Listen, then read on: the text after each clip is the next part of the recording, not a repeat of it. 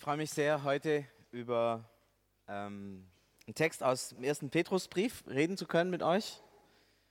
Scheint noch nicht hier hinten, aber vielleicht kommt es dann noch.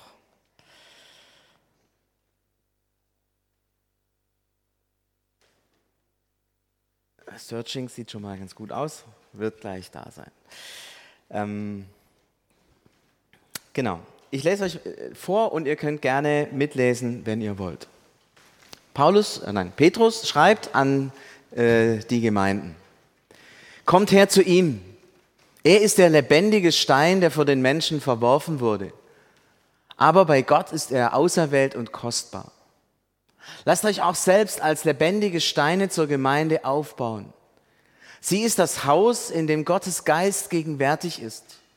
So werdet ihr zu einer heiligen Priesterschaft und bringt Opfer dar, in denen sein Geist wirkt. Das sind Opfer, die Gott gefallen, weil sie durch Jesus Christus vermittelt sind. Deshalb heißt es in der Heiligen Schrift, seht doch, ich lege auf dem Zion einen ausgewählten, kostbaren Grundstein. Wer an ihn glaubt, wird nicht zugrunde gehen. Für euch ist er kostbar, weil ihr an ihn glaubt. Für diejenigen aber, aber für diejenigen, die nicht an ihn glauben, gilt, der Stein, den die Bauleute verworfen haben, ist zum Grundstein geworfen. Er ist ein Stein, an dem man sich anstößt und ein Fels, über den man zu Fall kommt. Sie stoßen sich an ihm, weil sie dem Wort nicht gehorchen und eben dazu sind sie auch bestimmt. Ihr aber seid auserwählt, eine königliche Priesterschaft, ein heiliger Stamm, ein Volk, das in besonderer Weise Gott gehört. Denn ihr sollt seine Taten verkünden. Es sind die Taten dessen, der euch aus der Finsternis in sein wunderbares Licht gerufen hat. Ihr, die ihr früher nicht sein Volk wart, seid jetzt Gottes eigenes Volk. Ihr, die ihr früher keine, kein Erbarmen fand, erfahrt jetzt seine Barmherzigkeit.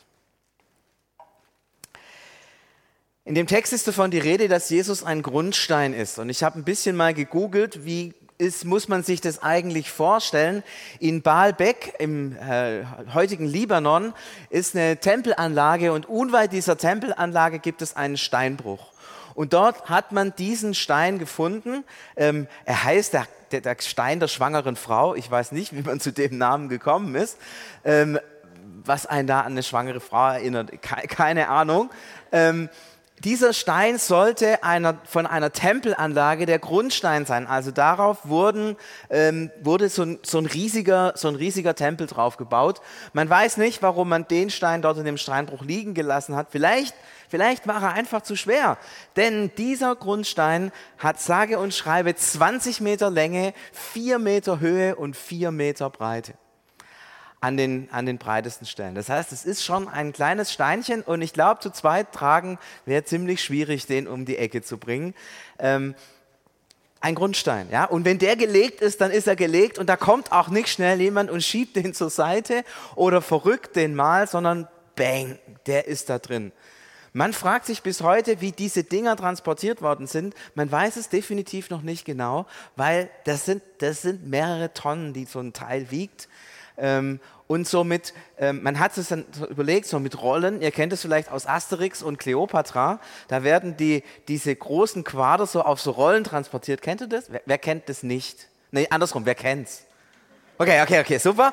Äh, also niemand kennt es nicht. Genau. Dann hat man überlegt, wenn man diesen Stein so auf Rollen legen würde, dann würden die, würde das Holz zusammen gepresst werden. Also die, die Holzrugel würden dieses Gewicht nicht tragen können. Es würde einfach Krache machen und das Holz würde zu, zu Brei ähm, zerbrechen. Ein Grundstein. Jesus ist dieser Grundstein, der gelegt ist, den Gott gelegt hat. Der Grundstein ja, auf dem Reich Gottes. Der Grundstein, auf dem das Menschen Gott begegnen können. Der Grundstein dessen, dass Gott und Mensch zusammenkommen. Der Grundstein des Heils, des ewigen Lebens. Der Grundstein, ja, des Reiches Gottes.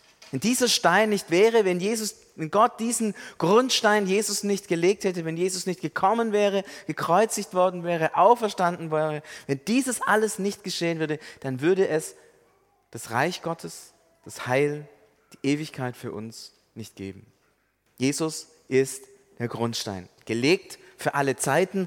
Und wenn man diese Größe von Stein sieht, kann man sich tatsächlich vorstellen, gelegt für alle Zeiten. Da kommt keiner und schiebt das Ding mal auf die Seite. Und gleichzeitig gibt so ein Grundstein ja auch schon eine Entscheidung vor, wie das Gebäude gebaut wird. Ja, wenn du den Stein mal gelegt hast, ganz ehrlich, dann entscheidest du nicht, ach, ich baue das Haus 20 Meter weiter. Das ist dann erledigt. Weil wenn der Stein mal liegt, dann liegt er definitiv. Und egal wie toll die Architekten sind oder egal wie überzeugend ein Bauherr sein kann, den verrückt keiner mehr. Da hat keiner mehr Bock dazu. Weil die 100 Leute, die man braucht, um das Ding zu transportieren und die Technik, die man braucht, um das Ding zu transportieren, macht man nicht mehr. Ein Grundstein legt ein Stück weit auch fest, wo und wie das Gebäude dann sein wird. Wenn der Grundstein mal liegt, kann man vielleicht noch ein bisschen was anbauen oder so, aber im Wesentlichen ist dann die Entscheidung getroffen. Und so ist es auch im Reich Gottes. Jesus gibt vor, was sind die Grenzen? Was, was ist Reich Gottes? Was bedeutet Leben im Reich Gottes? Dass wir einander lieben, dass wir versuchen, füreinander da zu sein, dass wir allen Menschen Wertschätzung entgegenbringen, so wie Jesus das getan hat. Das sind grundlegende Dinge, die Jesus einmal festgelegt hat, mit dem, dass der Grundstein gelegt wurde. Und damit ist klar, wie das Gebäude sein muss, welcher Rahmen uns gesteckt ist und was unter uns gilt. Jetzt heißt es aber in diesem Text, da ist die Rede von einem lebendigen Stein. Ich habe das auch, also wenn man sich auf eine Predigt vorbereitet, braucht man Google. Ich kann mir gar nicht denken, wie hat man das vor 100 Jahren gemacht ohne Google, kann ich mir gar nicht vorstellen. Das habe ich gefunden unter einem lebendigen Stein. Ihr kennt es ähm, wahrscheinlich. Das sind Pflanzen, die heißen lebendige Steine. Ich habe den, den äh, botanischen Namen Lithops gefunden für diese Teile. Ähm, die wachsen in der Wüste und werden drei bis fünf Zentimeter groß. Und dann dachte ich mir, nee, also wenn in der Bibel von lebendigen Steinen die Rede ist, ist, glaube ich, das nicht gemeint ähm, sondern es ist, es ist was Komisches gemeint. Also ein Grundstein, ihr, ihr denkt an dieses 20 Meter Teil, ja, also wenn das hier drin liegen würde, dann wäre hier wahrscheinlich bis hinten, wäre der Saal voll, dieses Teil, ein Grundstein und das lebendig.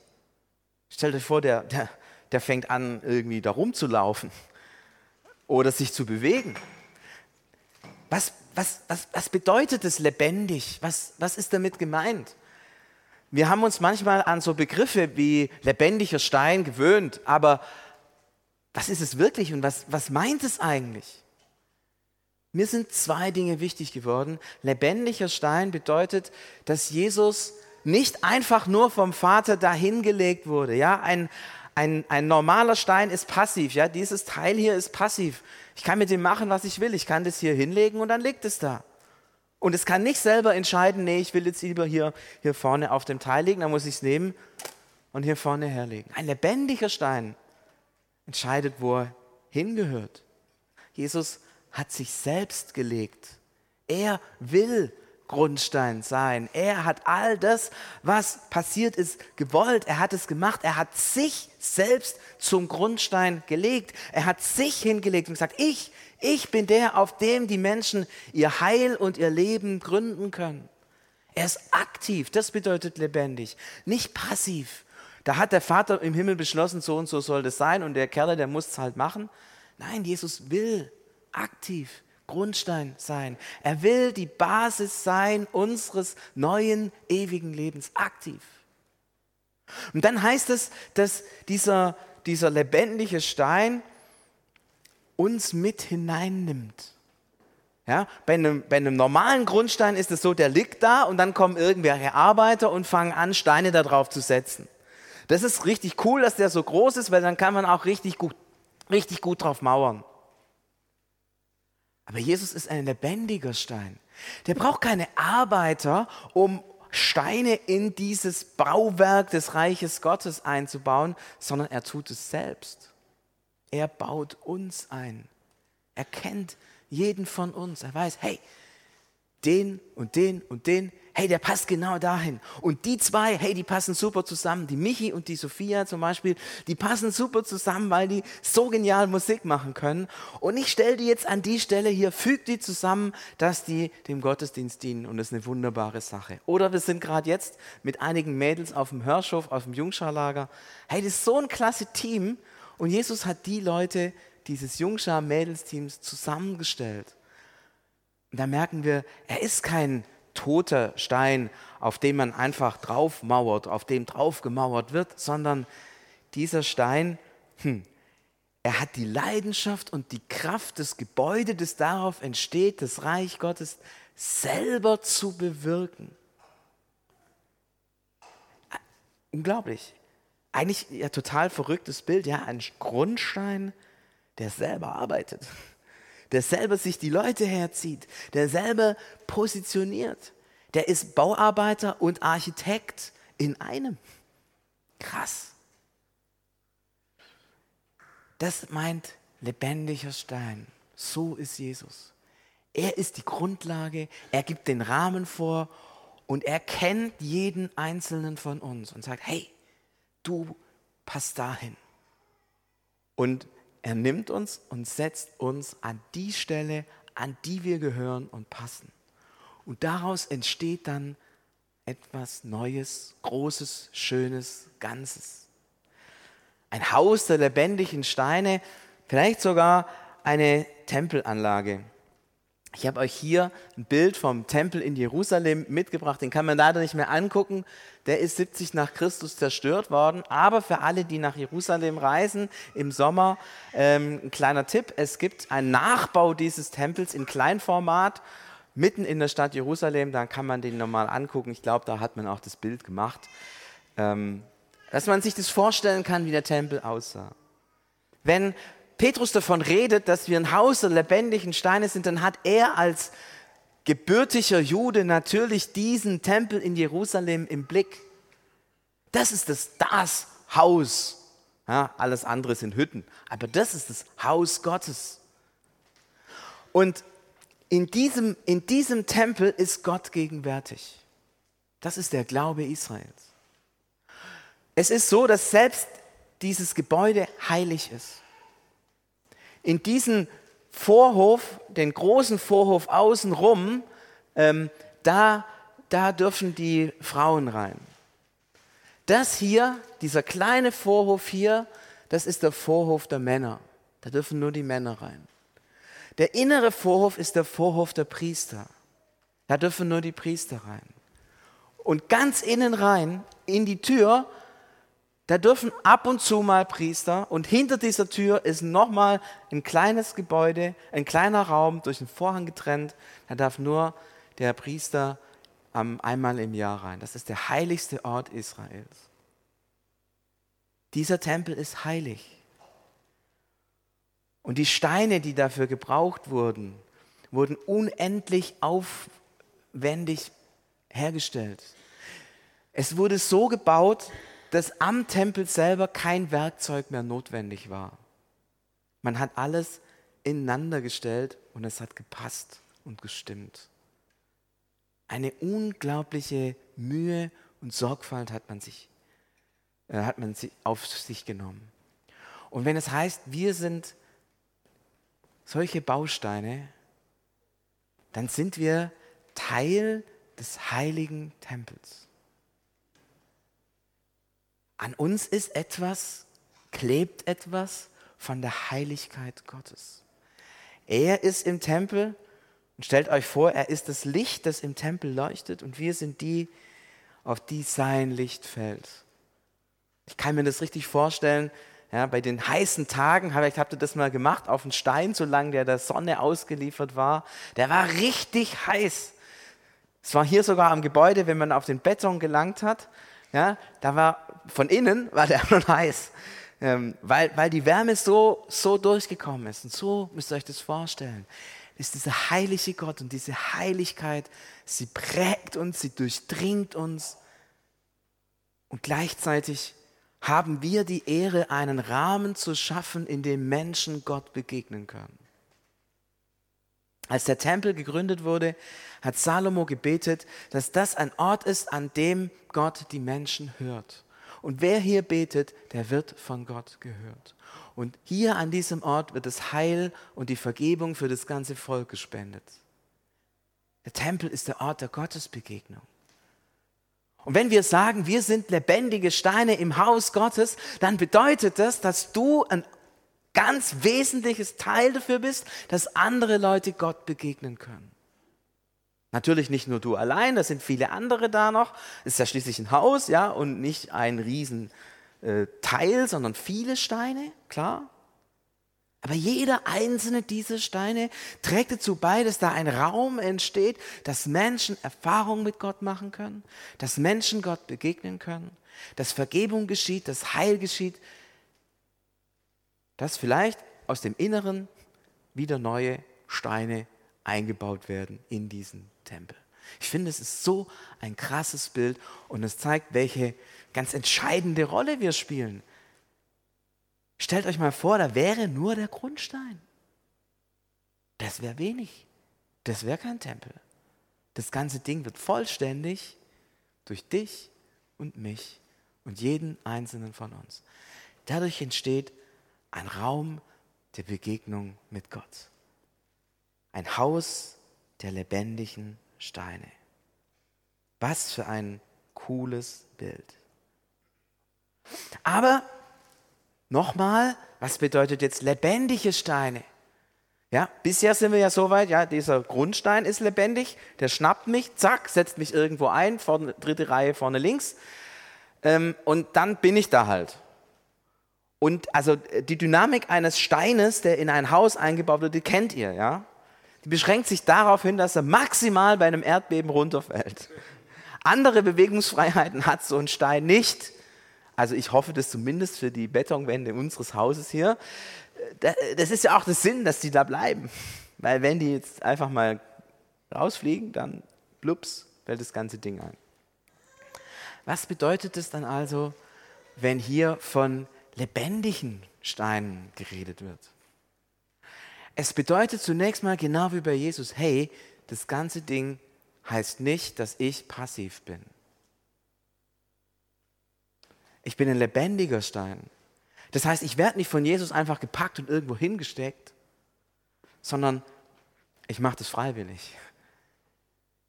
Ich, ich will mich einbauen lassen. Und ich, ich habe die Freiheit, auch mich selber zu entscheiden. Immer wieder fragen mich Menschen, ja, wie ist es jetzt eigentlich bei, bei Gott? Sind wir, jetzt, sind wir jetzt von Gott reingenommen ins Reich Gottes und können nichts dafür? Stimmt total. Andere sagen, aber ich habe mich doch für Gott entschieden und für Jesus entschieden und ich habe selber entschieden, dass ich mit ihm leben will. Stimmt total. Es scheint sich auf den ersten Blick zu widersprechen. Aber das ist, das ist bei Gott so, dass er die, diese unterschiedlichen Dimensionen ganz easy zusammenkriegt. Das ist so einfach, wenn man Schöpfer des Himmels und der Erde ist, wenn man Zeit nicht kennt. Weil dann ist die Frage, was war vorher, ziemlich einfach erledigt, wenn man die Zeit nicht kennt. Dann gibt es nämlich kein Vorher und kein Nachher. Dann gibt es irgendwie nur gleichzeitig. Und so ist es auch mit aktiv und passiv. Sind wir jetzt aktiv? Ich lasse mich einbauen? Klar. Und zugleich, ich bin passiv, weil Jesus mich nimmt und mich einsetzt. Und dieser Text, der schwingt immer um diese beiden Dinge, diese beiden Pole herum. Das heißt, du darfst sagen, Jesus, ich möchte Teil dieses Hauses sein. Und ich sehe meine Gaben an der und der Stelle und da möchte ich mich gerne einbringen. Was für eine Freiheit, was für eine ähm, Wertschätzung, dass wir mit dem, was wir sind und was uns ausmacht und was uns wichtig ist, vorkommen, in dem, wie Gott sein Reich baut und seinen heiligen Tempel baut. Wir bauen gemeinsam. Und wir haben Freiheit und Würde, auch selber zu entscheiden, an welchen Platz ich gehöre und stehe. Und im Endeffekt fügt Gott seine Gedanken und unsere Gedanken zu etwas Großem, Neuen zusammen. Also lebendige Steine bedeutet, das geht nicht gegen unseren Willen, sondern mit unserem Willen. Wir werden nicht irgendwo reingehieft, sondern wir treten hinzu und lassen uns freiwillig an diese oder jene Stelle mit hineinbauen. Beides. Aber was bedeutet lebendig dann noch? Lebendig bedeutet unterwegs.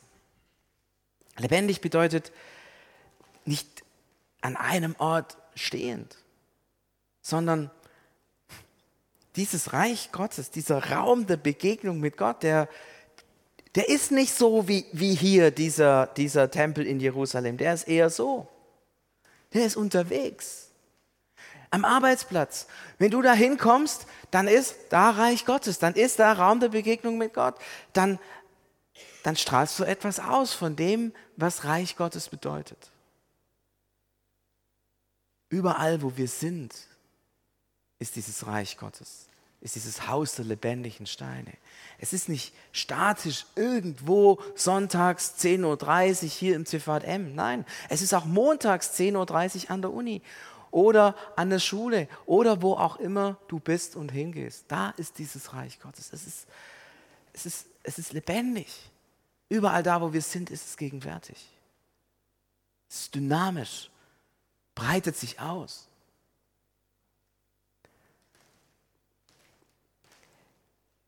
Petrus schreibt, wir sind Priester und Könige.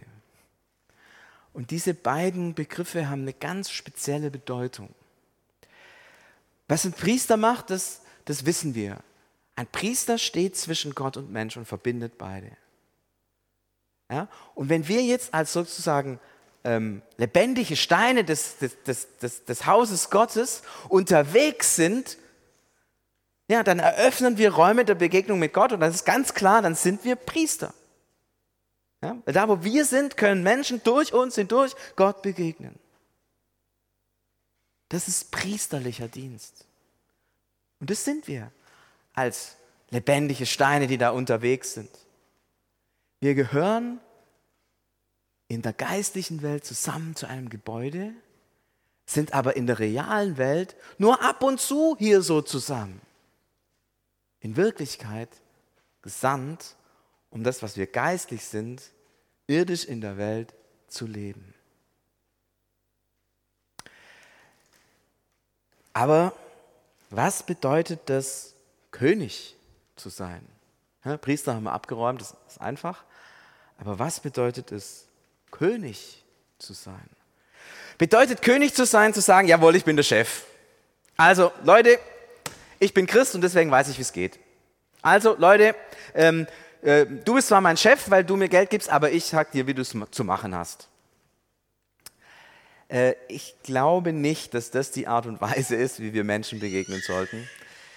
Interessanterweise hat es Jesus auch nicht gemacht. Ich fand es so spannend hier beim, beim Sinnenpark, da gab es eine Station vom Johannes den Täufer. Und da kam Jesus zum Johannes den Täufer und dann sagt der Johannes, du kannst jetzt meine Stelle einnehmen. Ja, du kannst der Starprediger über die vielen tausend Leute werden. Ich gehe in den Hintergrund, du stellst dich vorne hin und alles geht weiter wie bisher. Und Jesus sagt, nein, du musst mich taufen. Ich stehe auf der Seite aller dieser Menschen. Ich habe so viel Führung gemacht, ich kann den Text schon fast auswendig. Und dann ich, war eine Schulklasse da und ich habe gesagt, hey, wie mache ich das denn? Und dann sagte ich, hey, guck mal, Jesus kommt und er will nicht der Chef sein sondern er ordnet sich unter und steht auf der Seite von den einfachen Leuten. Und für ganz viele Schüler war das so ein Wow. Da kommt der Chef, eigentlich der Chef, und hängt nicht den großen Starken raus, sondern ordnet sich unten ein. Das ist doch stark. Und so hat Jesus als König gewirkt. Er hat nicht den Dicken rausgehängt, sondern war König, der dient. Die Stelle, wo er am meisten König rausgehängt hat, war beim Einzug in Jerusalem. Da ist er auf einem Esel geritten. nicht sonderlich majestätisch. Und was ist dann aber unsere Aufgabe? Also nicht den Dicken raushängen, das ist klar, aber was dann? Im Alten Testament ist vollkommen klar, was der König zu tun hat. Der hat einen einzigen Job, nämlich für Frieden zu sorgen. Das hebräische Wort heißt Shalom. Deswegen heißt der wichtigste König, ihr kennt den, nicht David, das war der äh, Vorgänger davon, der nächste, Salomo. Salomo. Shalom. Das ist das gleiche Wort. Und er lebt in der Stadt Jerusalem. SLM. Shalom. Jerusalem auf Hebräisch. Das ist die Stadt des Friedens. Der König ist für Frieden zuständig.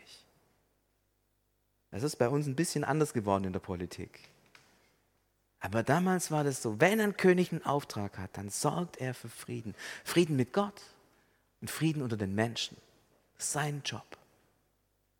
Das heißt, wenn du als lebendiger Stein unterwegs bist, hier so wie die da, dann ist deine Aufgabe, da wo du bist, dem Frieden zu dienen. Da wo du bist, dem Frieden zu dienen. Denn damit ermöglichst du etwas, dass Menschen etwas spüren von diesem Gott des Friedens, von diesem Jesus. Treten wir mal zurück und schauen auf das ganze Bild, das Petrus hier in diesem Text malt.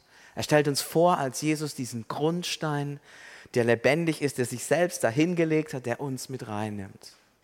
Und er stellt uns vor als lebendige Steine, die sich freiwillig in diesen Bau einbauen lassen, in diesen geistlichen Bau, um dann irdisch, menschlich, alltäglich unterwegs zu sein und Räume der Begegnung mit Gott zu eröffnen und um Frieden zu schenken. Ist das nicht ein schönes Bild? Ganz ehrlich, ich will so ein lebendiger Stein sein. Ich will mich von Gott einbauen lassen. Ich will Teil dieses Ganzen sein.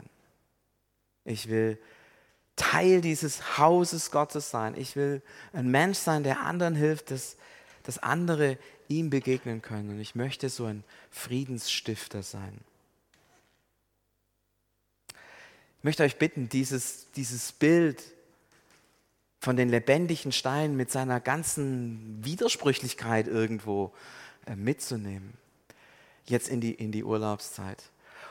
Und falls ihr irgendwo in den Süden fahrt und da Steine seht, alte Kirchen, irgendwelche Trümmer, denkt an dieses Haus der lebendigen Steine. Und wenn ihr auf dem Flughafen seid und ganz viel von diesen schwärmenden Menschen seht, ausschwärmenden Menschen seht, dann denkt an das Haus der lebendigen Steine. Und vielleicht geht ihr ja mal in eine Gärtnerei und ihr guckt so einen kleinen lebendigen Stein an und dann denkt ihr, hey, das geht auch noch mal größer. Den großen Grundstein. Jesus, wir danken dir, dass du uns zusammengebracht hast zu einem Haus der lebendigen Steine. Und dass es kein Haus ist, das einfach nur dasteht, um schön zu sein, sondern dass es ein Haus ist, an dem Menschen Heil erfahren, Begegnung mit dir. Danke, dass du uns heiligst, uns durchdringst mit deiner Gegenwart. Und Jesus, ich danke dir, dass das etwas ist, was wir freiwillig tun, dass wir freiwillig zu dir kommen, dass wir uns freuen, uns einbauen zu lassen, uns zur Verfügung zu stellen an den Platz, an den du uns auch gebrauchen willst. Danke für diese Wertschätzung, dass du auf uns hörst, dass du uns fragst, dass du uns einlädst und dass wir Ja sagen dürfen. Und ich möchte dich für jeden einzelnen von uns bitten, Herr, dass wir solche lebendigen Steine sind, die in unserem Alltag unterwegs sind, als Friedensstifter und als Menschen, die dich den Menschen nahebringen. Also von der Sonne aufgeheizte Steine, die etwas vom Licht der Ewigkeit mitten in unsere Zeit bringen. Darin, in diesem großen Auftrag, in diesem großen Haus Gottes hast du uns verbunden. Uns hier im ZVM, die Geschwister vom offenen Abend und viele andere, die hier Gottesdienst feiern in dieser Stadt und in der ganzen Welt. Wie schön ist dein Haus. Danke, dass ich, dass wir Teil dieses Hauses sein dürfen. Amen.